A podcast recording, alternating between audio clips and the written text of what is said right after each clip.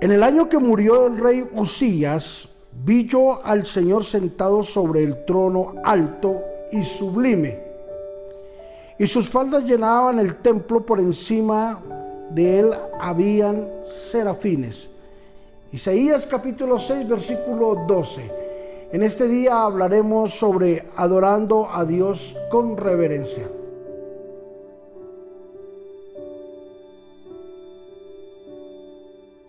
En esta revelación nos podemos dar cuenta que el profeta tuvo una gran experiencia de ver cómo adoraban a Dios. A Dios se adora con reverencia.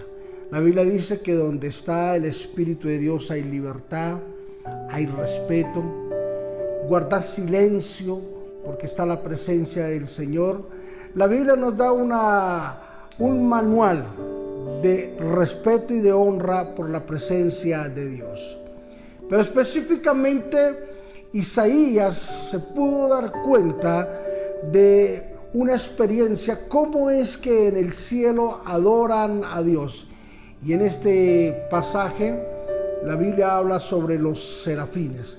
Los serafines son ah, seres angelicales que están en el cielo, los que rodean a Dios la Biblia también nos enseña que Dios, día y noche, alrededor de Él están volando ángeles simplemente adorándolo y adorándolo y adorándolo.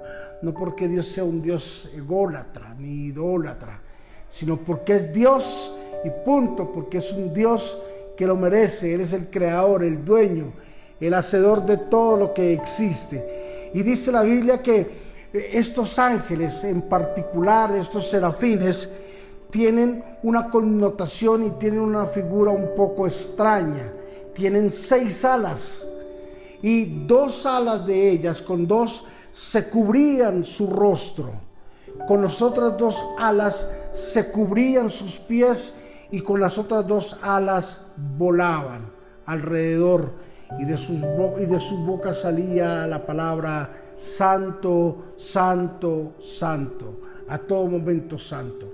Las dos alas con las que cubrían su cara, su rostro, simbolizaban la santidad de Dios, la santidad de Él que no podía exponerse y no podían ver a Dios de una forma visual de su santidad. La segunda ala, las otras dos alas que cubrían sus pies, simbolizaban aquella acción como Moisés, que el lugar donde pisaba era un lugar santo, que todo lo que se haga debe ser santo y consagrado para Dios. Y, y las otras dos alas simbolizaban la libertad que es en Cristo o en Dios. Debemos de adorar a Dios con reverencia. Cada vez que estemos en nuestra iglesia, tengamos la oportunidad de adorar, hagámoslo con reverencia, hagámoslo con amor. Que todo lo que respire, alabe a Jehová. Todo lo que respire, honre al Dios del cielo. Adorar a Dios con reverencia traerá grandes resultados.